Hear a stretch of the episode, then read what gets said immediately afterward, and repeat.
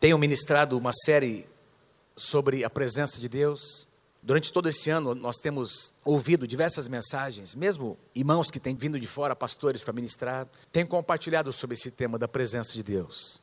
Mas eu estava, enquanto assistia algumas provas das Olimpíadas que estão acontecendo aqui no Brasil, eu não pude pensar em outra coisa. Deus me fez, Deus começou a mexer comigo, no meu coração, me lembrando de algumas passagens na palavra. Enquanto via uma daquelas das nossas lutadoras, não é, do judô, que conquistou aquela medalha com tanto esforço, vindo de uma situação tão difícil, uma situação familiar tão complicada, pobreza, e de repente alguém acreditou nessa moça. Alguém investiu nessa moça. E aquele repórter perguntando ela no final da prova quem ela gostaria de honrar, ela começou a citar pessoas. A sua mãe, o seu treinador, aquela ONG que havia investido nela. Eu fiquei muito emocionado. A gente vê esses grandes atletas conquistando, fazendo coisas incríveis, como esse atleta Michael Phelps, 31 anos, esse americano que ganhou ontem mais de uma medalha de ouro, a sua quinta medalha, se não me engano, só aqui no Brasil, quinta ou sexta, acho que quinta medalha, uma de prata e quatro de ouro. 28 medalhas, 31 anos de idade, 28 medalhas no total, 23 de ouro. Negócio impressionante. Ele, sozinho, ele ganhou mais do que muitos países, ganhou quase o número de medalhas que o Brasil tem. É, alguém disse, comentou esses dias, se ele fosse um país, ele estaria lá em cima no ranking, não é? Um país chamado Michael Phelps. É uma coisa impressionante. E estava lendo uma reportagem que a Mônica, a pastora Mônica enviou para mim, ela viu, ela mandou essa reportagem sobre esse rapaz chamado Michael Phelps. A gente às vezes vê um atleta e não, a gente não sabe o que acontece nos bastidores. E diz que ele passou por um período muito difícil. Em 2007, ele, numa entrevista para a CNN, ele, disse que eu acredito em Deus, mas eu não posso dizer que sou muito religioso. Costumava ir à igreja nas datas festivas, mas não vou muito no dia de hoje. Diz que no ano seguinte ele viveu o auge da sua carreira, em 2008, com oito medalhas nas Olimpíadas de Pequim, em 2008, há duas Olimpíadas atrás, há oito anos atrás. A primeira grande crise na sua vida veio no final daquele ano, aos 23 anos de idade, quando ele foi fotografado fumando um cachimbo de maconha durante uma festa no aniversário, numa universidade americana. A Federação Nacional lá dos Estados Unidos suspendeu o suspendeu por três meses. Em Londres, 2012, voltou a se consagrar com mais seis medalhas, quatro de ouro, duas de prata. Após a competição, anunciou sua aposentadoria, mas decidiu voltar em 2016. Em 2014, há dois anos atrás, ele foi preso numa estrada dirigindo embriagado em alta velocidade. Perdeu a carteira de motorista e ficou 18 meses em regime condicional. O seu técnico, Bob Bauman, disse ele estava indo por um caminho ruim e indo rapidamente para um caminho, para uma tragédia.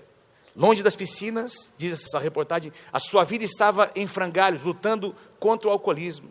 Na época declarou à imprensa: eu não tinha autoestima, nem valor próprio.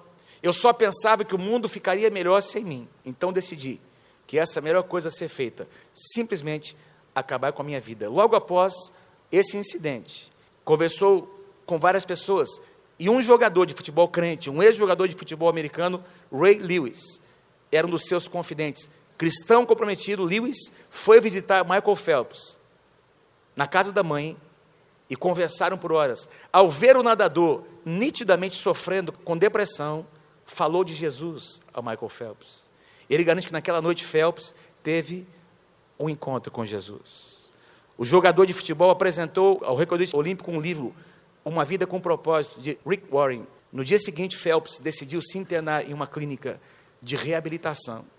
O nadador ligou para Ray Lewis, dias depois, para agradecer. Este livro transformou a minha vida. Agora eu acredito que há um poder maior do que eu e há um propósito para a minha vida. Jesus salvou a minha vida. Quando você chega ao ponto mais baixo de sua vida e se abre a um monte de coisas tentando mudar isso, volta ao caminho certo, você encontra a verdade.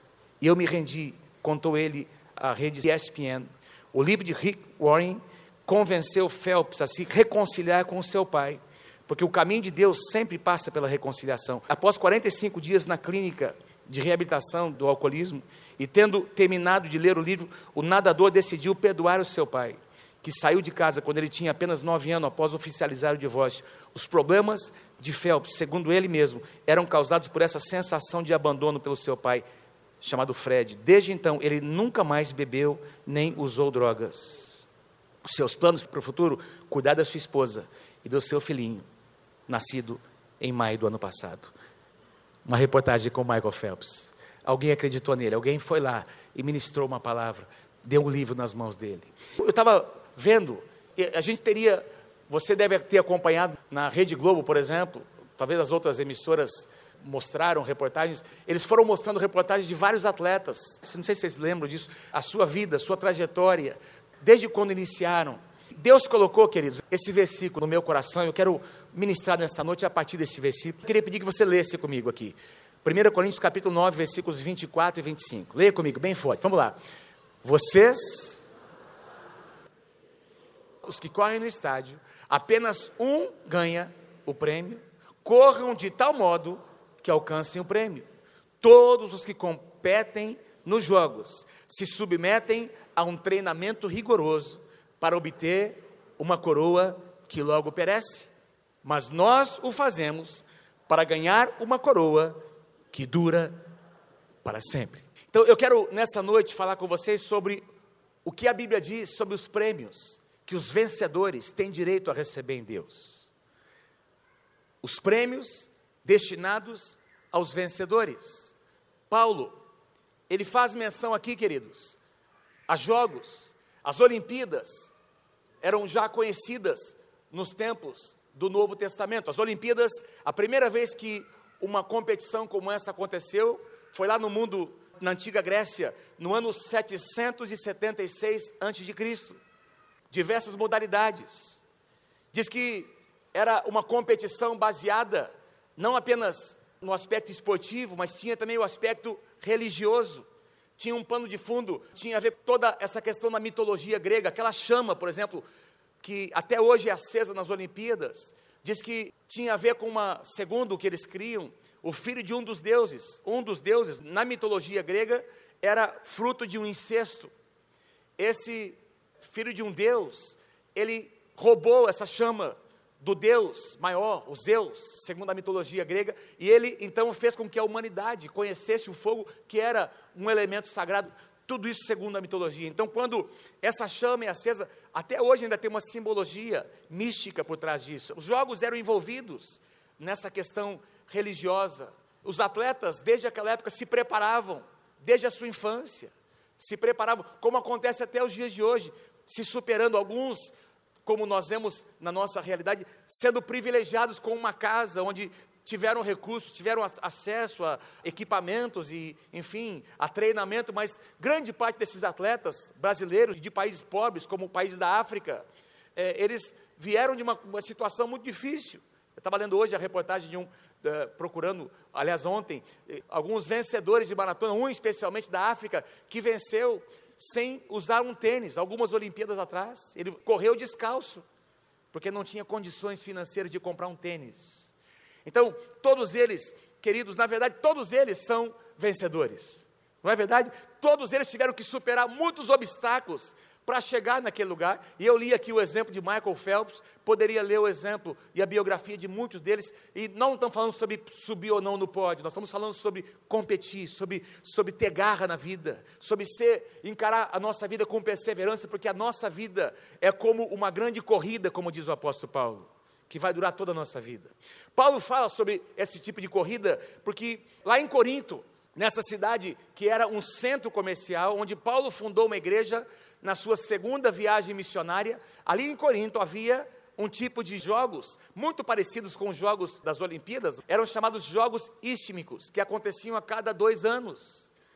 E nesses jogos que aconteciam na cidade de Corinto, Paulo usa, faz uma analogia usando uma situação natural que todos os moradores daquela cidade conheciam, para trazer uma mensagem espiritual. Ele faz uma aplicação espiritual para o povo de Deus daquela igreja, dizendo que nem todos vão conseguir, que nós deveríamos correr de tal forma a conquistar o prêmio, mesmo sabendo que nem todos vão conquistar, todos devem competir dessa forma, com garra, com intensidade. Quando você lê os comentários sobre essa passagem, você vai observar que haviam dois prêmios que eram oferecidos nesses jogos. Diga assim comigo: dois prêmios. O primeiro deles é, é que os atletas vencedores recebiam uma espécie de uma flor é, que até hoje nós conhecemos como uma palma. Uma palma. Não é palma, não é palma mesmo, palma um tipo de uma flor. Não? Que era na época um tipo de uma flor exótica, uma flor muito cara. E, então, os atletas recebiam nas suas mãos um ramo com palmas e uma coroa feita com ramos de algum tipo de árvore, normalmente de oliveira. Por isso que Paulo diz que eles correm para conquistar uma coroa que se corrompe. Na tradução atualizada diz que é uma coroa corruptível. Nós, porém, corremos, diz Paulo, para conquistar uma coroa que dura para sempre, uma coroa incorruptível. Então, Paulo faz uma aplicação espiritual. Interessante que você vai ver esse elemento, essas palmas, como um elemento de vitória, um símbolo de vitória. Em Apocalipse, nós encontramos no capítulo 7, por exemplo, versículos 9 e 10. João declara numa visão que ele tem depois dessas coisas eu vi, e eis uma grande multidão, que ninguém podia numerar, de todas as nações, tribos, povos e línguas, em pé diante do trono e diante do cordeiro, vestidos de vestiduras brancas, com o que, querido, nas mãos? Com palmas nas suas mãos. E clamavam em alta voz, dizendo: Ao nosso Deus que se assenta no trono e ao cordeiro pertence a salvação. Alguns versículos um pouco mais à frente você vai perceber que João pergunta para Jesus: Mas quem são estes que têm palmas nas suas mãos, estão vestidos com essas vestiduras brancas? Quem são estes? E Jesus responde: São estes que vieram da grande tribulação. Eles passaram pela tribulação e venceram, eles sobreviveram, eles testemunharam, eles agiram como homens e mulheres de Deus. Então, do ponto de vista aqui de Apocalipse, amados, esses amados queridos que passaram pela tribulação em vitória, não negando o nome do Senhor, são vencedores. São vencedores. Eu estou querendo, o ano que vem, pregar uma, quem sabe, uma série de mensagens sobre a segunda vinda. Porque tem muita gente ensinando coisas que não é bem o que a palavra de Deus diz. Para nós é muito claro, na palavra de Deus, que a igreja vai passar pela tribulação. Para nós é muito claro que no contexto da palavra, a igreja é preparada para ser igreja nesse momento de tribulação. No momento em que ela mais tem que mostrar que a igreja, não é esse momento que ela vai ser retirada para algum lugar. Amados, a igreja vai passar e vai passar em vitória. Os filhos de Deus, amados, vai haver glória, vai haver pujança, sinais e maravilhas acontecendo. Sim, vai haver apostasia, vai haver pecado se multiplicando, mas vai haver purificação no meio da igreja. E aqui nós lemos a palavra de Deus dizendo que esses que passam, eles são vitoriosos e eles recebem alguns elementos que mostram a sua vitória. Um segundo sinal, o segundo prêmio são coroas. Essa coroa, que era um símbolo que os reis usavam, no Antigo Testamento os reis eram coroados. Jesus recebeu uma coroa de espinhos e um manto de púrpura, sinais eles estavam fazendo aquilo de uma forma sarcástica, dizendo: Você não é o rei dos reis, você não diz que é o rei dos judeus. Então, aquela coroa representava a realeza de Jesus. Uma coroa era uma espécie de um prêmio. Diga-se comigo, uma coroa. Quantos homens casados nós temos aqui nessa noite? A tua esposa está do teu lado? Pastor, eu estou com a minha coroa aqui do meu lado. Quem está com a sua coroa, diga amém. Os caras não, vocês não estão muito no livro de Provérbios, no capítulo 12, vou ler um versículo para você. Provérbios, capítulo 12, versículo 4. Presta atenção, homens. Diz assim: Provérbios 12, 4 diz assim: A mulher virtuosa é a coroa do seu marido. Tem mulher cutucando o homem, dizendo assim: Você não vai me chamar de coroa aqui, em nome de Jesus. Pastor Luiz, como é que vai a sua coroa?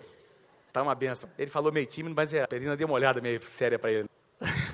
coroa aqui é um símbolo de vitória, ao que nós vamos receber em Deus. Deixa eu mostrar para você o que a palavra de Deus diz sobre essas coroas que nós vamos receber. Isaías capítulo 61, versículo 3.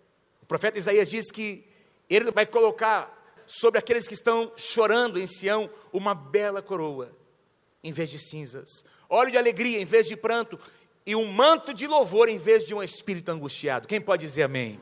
Isaías 61, versículo 3. 2 Timóteo, capítulo 4, versículo 8, a última carta de Paulo ao seu filho espiritual Timóteo. Na verdade, a última carta que Paulo escreveu. E ele fala sobre a segunda vinda. Agora me está reservada a coroa da justiça, que o Senhor, justo juiz, me dará naquele dia, no dia da sua segunda vinda, e não somente a mim, mas também a todos os que amam a sua vinda. Todos, quem aqui ama a segunda vinda do Senhor, você vai receber uma coroa, coroa da justiça. Amém?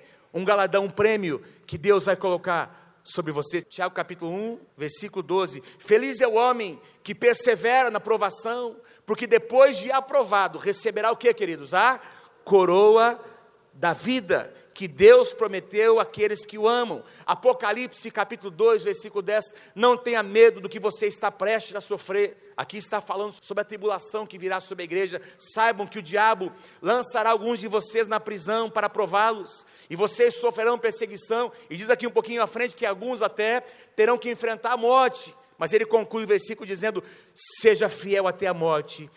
E Jesus diz: Eu te darei a coroa da vida um presente que nós receberemos na segunda vinda. Veja o que Pedro disse também na sua primeira carta, capítulo 5, versículo 4: quando se manifestar, ou seja, na segunda vinda, quando se manifestar o Supremo Pastor Jesus, vocês receberão a imperecível coroa da glória. Apocalipse capítulo 3, versículo 11: Eu venho em breve, diz o Senhor Jesus. Conserva o que você tem, retenha o que você tem recebido, para que ninguém tome a tua coroa. Isso aqui mostra para mim que cada um de nós aqui é visto por Deus como um vencedor. E cada um aqui vai ser coroado com uma linda coroa. Amém, queridos? Vocês estão empolgados? Eu estou empolgado. Quem está comigo nessa noite, diga amém. Quem pode dar um glória a Deus bem forte? E um aplauso ao Senhor Jesus, porque você vai receber, você será coroado. Depois dessa longa jornada que vai durar toda a sua vida. Mas, queridos, além dessas coroas que a Bíblia diz que nós vamos receber, e palmas nas nossas mãos também, como elementos simbólicos da nossa vitória, nós encontramos também sete prêmios. É muito claro que a palavra diz, do Senhor diz sobre prêmios aos vencedores. Sete prêmios destinados aos vencedores. Nós encontramos isso nos capítulos 2 e 3 de Apocalipse, quando Jesus escreve, quando Jesus fala sobre as sete igrejas, quando ele conversa com João sobre as sete igrejas. Não vou pregar sobre as igrejas, mas para cada uma delas tem uma exortação, tem uma mensagem, tem um elogio e tem uma declaração final. Quem tem ouvidos, ouça o que o Espírito diz às igrejas.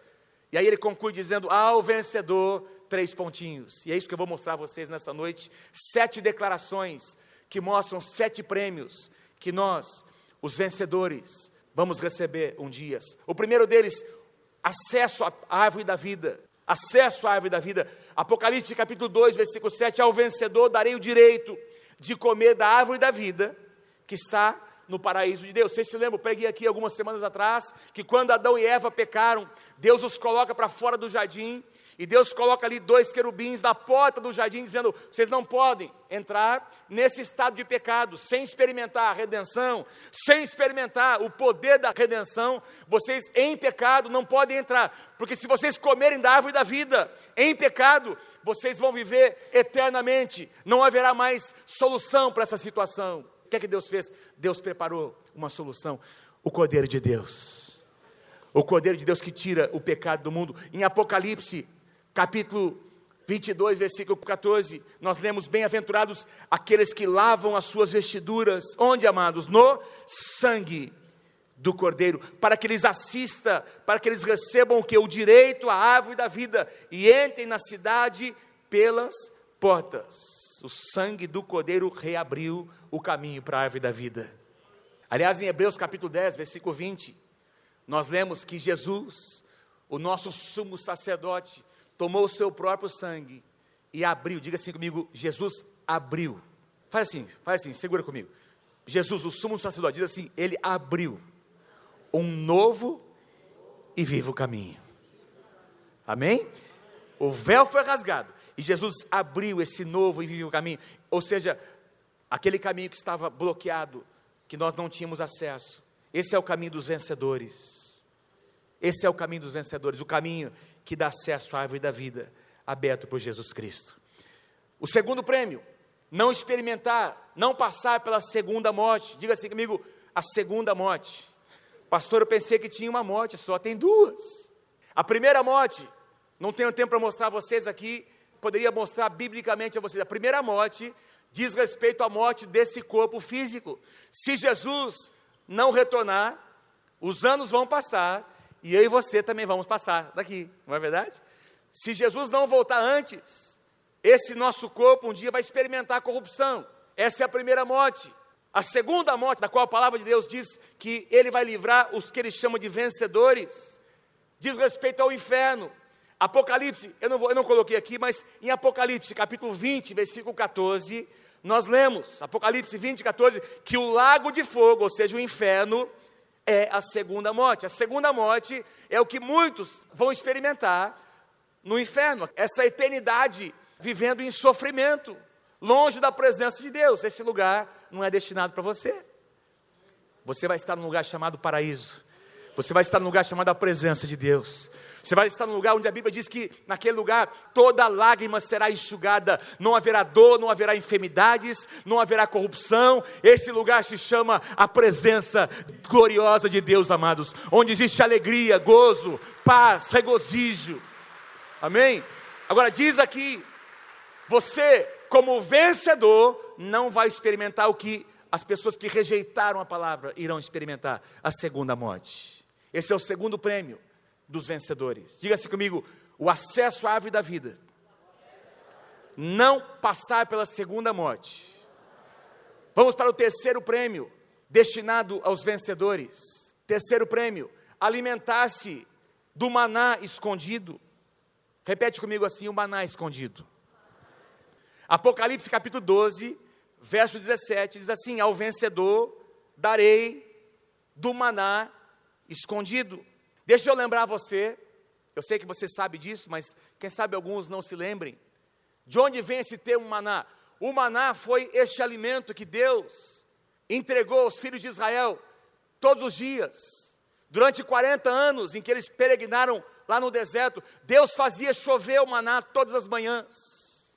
E a Bíblia diz, queridos, que as pessoas tinham que acordar bem cedo, porque quando o sol começava a nascer no deserto, lugar quente, diz que esses flocos, chamado maná, floquinhos que caíam, com os quais as mulheres recolhiam esses elementos, esses flocos, faziam pães, bolos. Diz que Deus derramava isso todos os dias. E Deus derramava para que os filhos de Israel tomassem a porção diária. Diga assim comigo, porção diária. Eles não poderiam tomar a porção para o dia seguinte ou para uma semana, não poderiam fazer bolos e pães para alguns dias à frente, porque esses pães, esses alimentos, eles apodreciam tem aqui um sentido de que Deus estava provendo. O nosso Deus é um Deus que provê para muito tempo à frente, mas Ele é um Deus fiel que provê para cada dia. Amém? O pão nosso de cada dia nos dai hoje. Amém? Quem aqui tem recebido o maná do Senhor todos os dias? Nada tem faltado. Quem sabe na última hora, mas Deus não tem deixado faltar na sua casa, porque o nosso Deus é um Deus que provê as nossas necessidades. Mas de onde vem esse termo maná escondido? Eu quero aqui fazer uma sugestão a você uma aplicação pessoal, não é uma interpretação teológica, é apenas uma aplicação que eu vou fazer para você nessa noite, uma aplicação minha pessoal.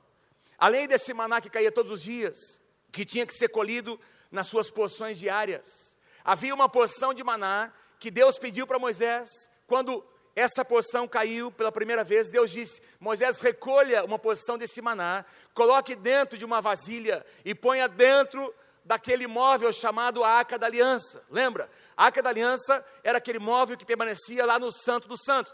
Esse móvel tinha uma tampa, sobre essa tampa, dois querubins. Simbolicamente, Deus tinha falado para Moisés: no meio das asas dos querubins, eu vou me manifestar, a minha glória vai descer, eu vou falar com você. Foi o que Deus disse para Moisés. Então Moisés colocou essa porção de maná lá dentro da arca, juntamente com a vara de Arão que floresceu e com as duas tábuas da lei, onde estavam ali os dez mandamentos, tinha lá uma porção, numa vasilha, um maná, e essa porção, meus queridos, não se corrompia, essa porção não apodrecia, essa porção permaneceu ali dentro da arca durante todos aqueles anos. Uma porção escondida dentro da arca da aliança. E aqui nós lemos que nós vamos, os vencedores irão experimentar, irão provar do maná escondido. Sabe, quando eu li essa expressão e pensei nisso que eu estou trazendo para vocês, Deus me fez pensar que tudo aquilo que eu e você viemos a conhecer de Deus, tudo aquilo que nós viemos a desenvolver no nosso relacionamento de intimidade com o Senhor, de nos deleitarmos na Sua presença, de conhecer a Sua palavra, de conhecer quem Deus é, a Sua natureza, a Sua personalidade, seu perdão, seu amor, sua misericórdia. Quanto mais, nós vamos nos aprofundar, vamos entrar nas profundezas de Deus, por mais que nós entremos, tem uma dimensão de Deus que nós só conheceremos na eternidade. Tem uma dimensão de Deus, da presença de Deus, da sua glória, que seria impossível nós experimentarmos nessa vida. Tem um maná escondido, que eu e você ainda provaremos um dia, na presença de Deus. Lá em 1 Coríntios, capítulo 13, no versículo 12, o apóstolo Paulo fala, falando sobre o mover de Deus, sobre os dons espirituais. Ele diz assim: agora nós vemos apenas um reflexo obscuro da glória, da presença de Deus, como em espelho, mas então, naquele dia, quando o Senhor Jesus vier, então nós veremos o que, amados? Face a face. Agora conhecemos em parte, e em parte, ele diz uma tradução, em parte profetizamos. Mas então, um dia, nós conheceremos como também somos conhecidos. Da mesma forma como nós somos plenamente conhecidos, um dia nós conheceremos a presença de Deus. Tem algo reservado para você que você não faz ideia, queridos. Maná escondido. Os vencedores vão provar esse maná. Eu quero estar entre eles. Quantos vencedores estão aqui que desejam experimentar esse maná escondido do Senhor? Amém? Diga assim comigo: o acesso à árvore da vida, não experimentar a segunda morte, alimentar-se do maná escondido. Vamos lá para o quarto prêmio. Apocalipse capítulo 2, versículo 26, autoridade sobre as nações. Aquele que vencer, Jesus diz, e fizer a minha vontade até o fim. Detalhe importante, não é só fazer a vontade, não é só até o final da sua vida, até o final da sua corrida, até o final da sua jornada. Diga assim comigo, até o fim. Fala para o teu irmão assim, meu irmão, é até o fim da sua vida. Amém, queridos? Quem aqui quer servir a Deus com toda a sua energia, com toda a sua força, até o seu último respiro de vida? Até o fim. Jesus disse: Eu darei autoridade sobre as nações, lhes darei a mesma autoridade que recebi de meu Pai. Gente, deixa eu dizer uma coisa para vocês. Tem gente falando tão mal da igreja, às vezes tem ouvido literatura, já participei de congressos, mas era cada borrachado na igreja ah, porque a igreja não é isso. Ah, a igreja não é aquilo. A igreja não faz. Ah, que vergonha da igreja. Ah, a igreja é uma igreja apóstata. Ah, porque a igreja é isso. Ah, porque não sei o que. A minha Bíblia e a sua Bíblia dizem, tem lá escrito nas nossas Bíblias, que Jesus não vai retornar para uma igreja derrotada. Diz lá no capítulo 5 de Efésios que Jesus vem para encontrar uma noiva sem mácula e sem ruga, santa, gloriosa, perfeita ah, mas pastor, a Bíblia diz que o pecado vai se multiplicar. O pecado vai se multiplicar sim.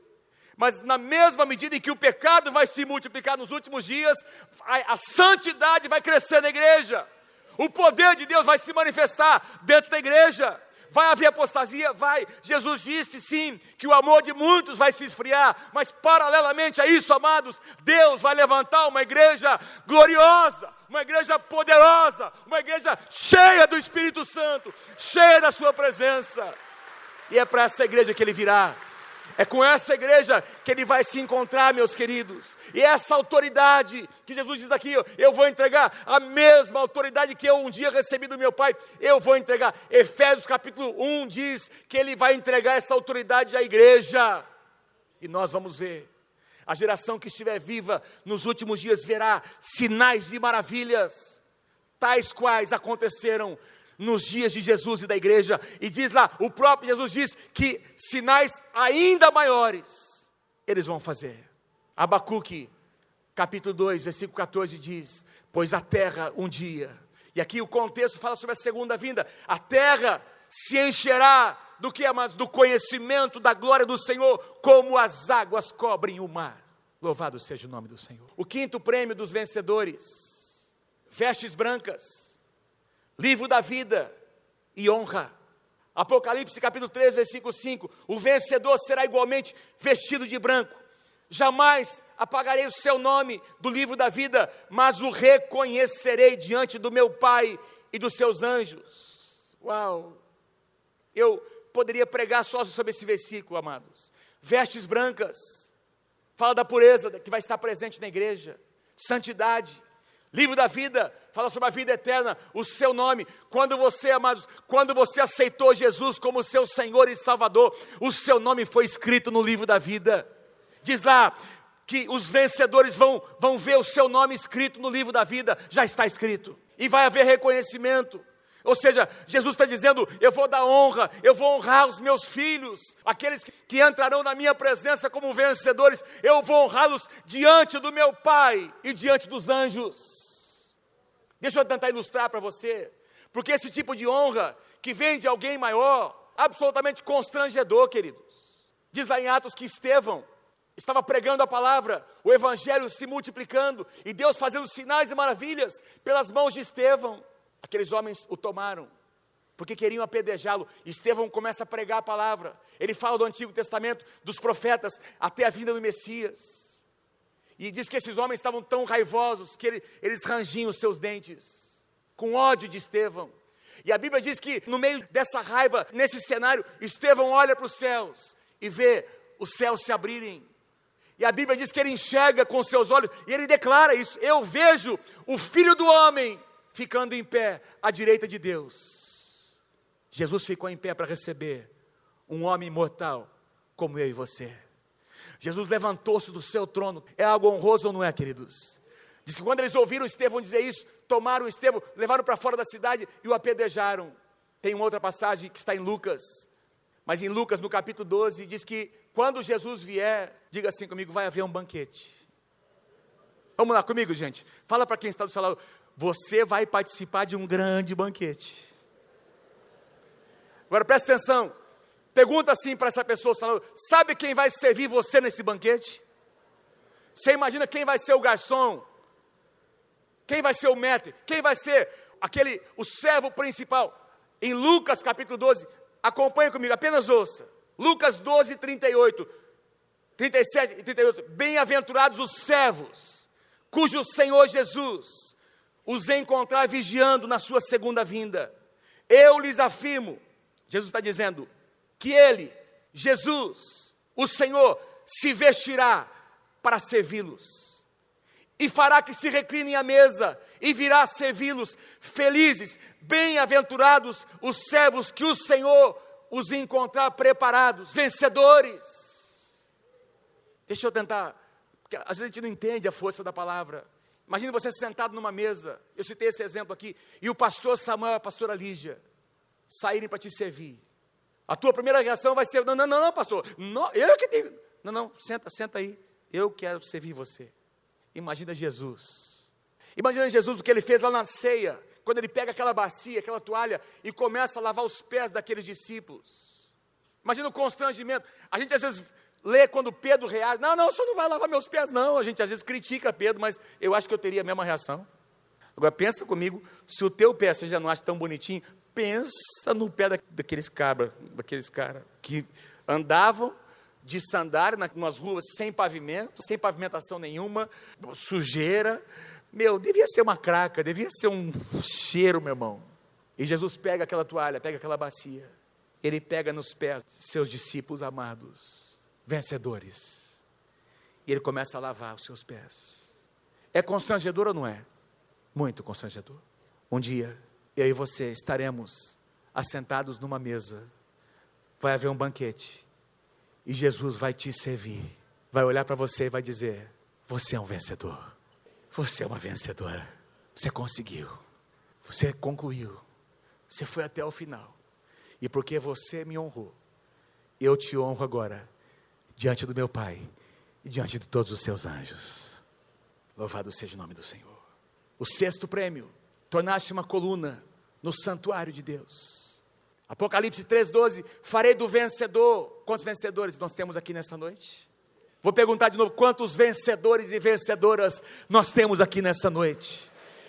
Olha o que diz aqui: farei do vencedor uma coluna no santuário do meu Deus, e dali ele jamais sairá. Escreverei nele o nome do meu Deus e o nome da cidade do meu Deus, a nova Jerusalém que desce dos céus da parte de Deus, e também escreverei nele o meu novo nome. Uma coluna, o nome do próprio Deus escrito, Yahvé. O nome da cidade de Deus, a Nova Jerusalém. Não é a Jerusalém natural, a Nova Jerusalém, a nova cidade, espiritualmente falando, queridos, que virá do céu da parte de Deus. E Jesus diz: e mais, eu vou escrever o meu nome nesse homem, nessa mulher, que for encontrado por mim como um vencedor, ele será uma coluna na minha casa. Eu tenho, queridos, observar, coluna aqui tem a ver com sustentação. Olha aqui para essas colunas. Queridos, olha aqui. Nós temos aqui dentro uma, duas, três, quatro de cada lado, fora as que você não consegue enxergar. Essas colunas estão aqui desde que nós construímos esse templo, há anos atrás, elas estão sustentando essa estrutura pesada, toneladas e toneladas, para que você pudesse estar sentado aqui, para que os seus filhos pudessem ser assistidos como estão sendo agora. Tem coluna sustentando. E Deus está dizendo: a minha casa é construída com pedras vivas, mas mais do que isso, eu preciso de colunas, eu quero encontrar algumas colunas. Colunas têm a ver com o ministério de sustentação. Amados, quando Deus olha para você, Ele vê, Ele vê o que Ele colocou nas suas mãos, dons, talentos, capacidades, habilidades. O que é que nós estamos fazendo com isso? Se você colocar isso nas mãos de Deus, você não vai ser apenas alguém que entra num edifício como esse e é abençoado e é ministrado, você vai se tornar uma coluna na casa do Senhor. Sabe que tem muita gente. Eu preguei uma vez uma mensagem entre a diferença entre consumidores e pessoas comprometidas. Tem muitas pessoas que vêm na igreja e vêm como consumidores. Eu pago o meu dízimo, então eu quero um bom serviço. Eu quero uma boa cadeira para eu sentar, um bom estacionamento, um bom ministério para os meus filhos. Eu quero ouvir uma boa palavra. E eu quero simplesmente sentar e engordar e receber. Que Deus te livre disso em nome do Senhor Jesus. Em primeiro lugar, você não paga o dízimo. E a igreja não está aqui para oferecer um serviço. O que nós temos são ministérios. O que nós temos é uma corporação de gente que são voluntários. Às vezes eu ouço, se dias eu ouvi o pastor Wagner compartilhar com a gente de pessoas que reclamam, que questionam, pessoas que às vezes chegam ali no estacionamento, de pessoas que estão ali para servir voluntariamente, ninguém está recebendo nada para fazer aquilo. E pessoas que reclamam, que questionam, ah, não tem isso, não tem aquilo. E olha que a gente, se a gente for considerar como igreja, a nossa estrutura está acima da média. E mesmo assim tem gente que reclama. Mas quando você vem, não para ser servido, mas para servir, a tua perspectiva muda. Quando você entende que Deus chamou você para ser uma coluna na casa do Senhor, a tua perspectiva muda. A tua atitude muda. A tua interação muda. A tua resposta muda, queridos. Quem pode dizer amém? Eu estou olhando aqui para mais de mil vencedores. Eu estou olhando aqui para gente que pode ser coluna nessa casa. Deus tem dons e talentos que só você tem. Você tem acesso a pessoas que só você conhece, só você pode falar, só você pode ministrar essas pessoas. E Deus quer usar você. Último prêmio, senão não vou conseguir. O que é que bloqueia as pessoas de servirem na casa? Acusação. Diga assim, acusação. Essa é uma das maiores armas de Satanás. Deixa eu só comentar. Tem muitas pessoas que não se envolvem não se permitem serem colunas na casa porque aceitam essas vozes. A Bíblia diz que Satanás é o nosso acusador, com letra maiúscula, acusador. É interessante que ele acusa, ele vem nos acusar sobre Deus. Ele acusa sobre Deus. Ah, esse Deus que você. Que Deus é esse que você serve? Se ele fosse mesmo um Deus presente que cuida de você, não estaria acontecendo isso, aquilo. Que Deus que é esse? Que Pai que é esse? Não é isso que a gente ouve muitas vezes?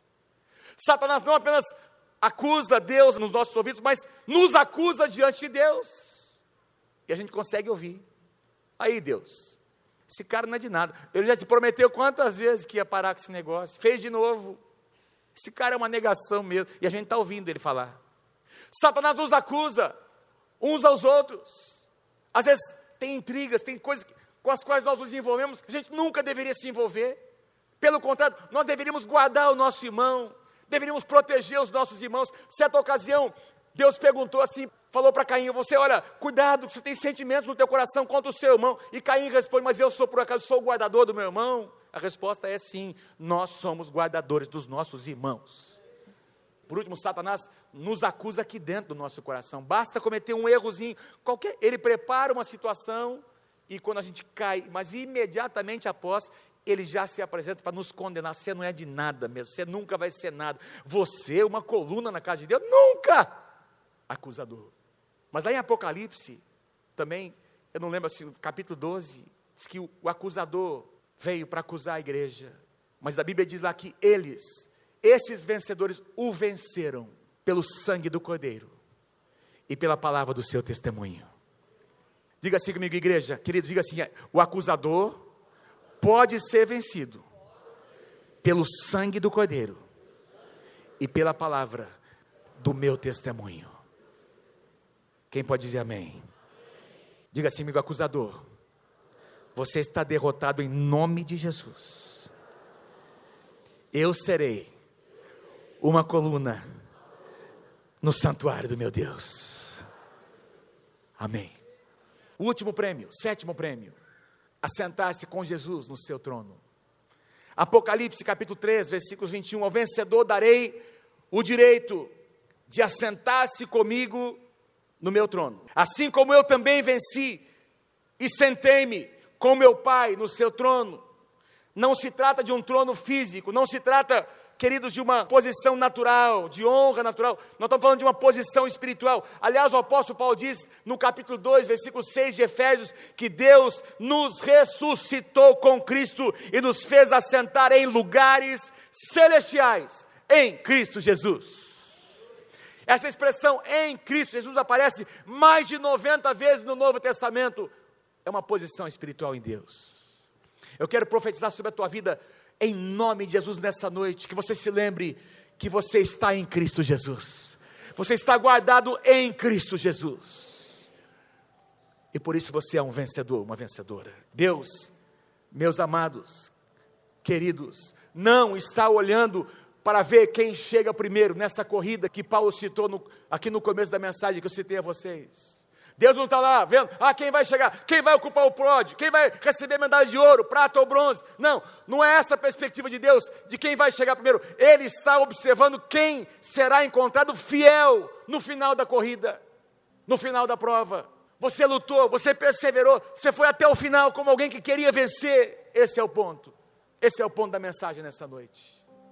Ouvi uma história, algum tempo atrás, uma história, uma historinha que criaram, né, de uma árvore centenária. Diz que essa história que tinha lá uma árvore centenária no meio de uma floresta. E de repente nasceu uma trepadeira. Começou a crescer, envolveu os, é, o tronco daquela árvore, foi crescendo, crescendo, crescendo, envolvendo os ramos, envolvendo as folhas, até chegar no topo da árvore. Quando ela chegou lá em cima, depois de alguns dias, quem sabe algumas semanas, essa trepadeira disse assim para a árvore: Está vendo? Você demorou quase 100 anos para chegar aqui em cima, e eu em algumas semanas já cheguei, mais rápido que você. E aí a árvore respondeu para ela: Pois é, nesses quase 100 anos de vida, vários iguais a você passaram por aqui e já não estão mais aqui. E eu continuo aqui, firme e forte. Quantos entendem? O que Deus quer nos não se trata de quem chega primeiro, quem chega mais rápido, quem é melhor. Nós estamos falando sobre a nossa atitude, a nossa atitude diante do Senhor, de perseverança, de correr, de completar a carreira, de ir até o fim, sendo um homem e uma mulher fiéis diante do Senhor. Esses são os vencedores, para os quais Deus tem destinado esses prêmios, que eu quero que você leia comigo, revisando sete prêmios destinados aos vencedores. Leia comigo bem forte. Vamos lá. Acesso. Segundo, bem forte. Não alimentar-se. Autoridade sobre as nações. Vestes brancas. Livro da vida e honra. Tornar-se coluna no santuário de Deus e assentar-se com Jesus no seu trono. Quantos vencedores nós temos aqui? Se você é um vencedor, fique em pé aplaudindo a esse Deus maravilhoso que enxerga você dessa maneira. Aplauda, aplauda, aplauda mais.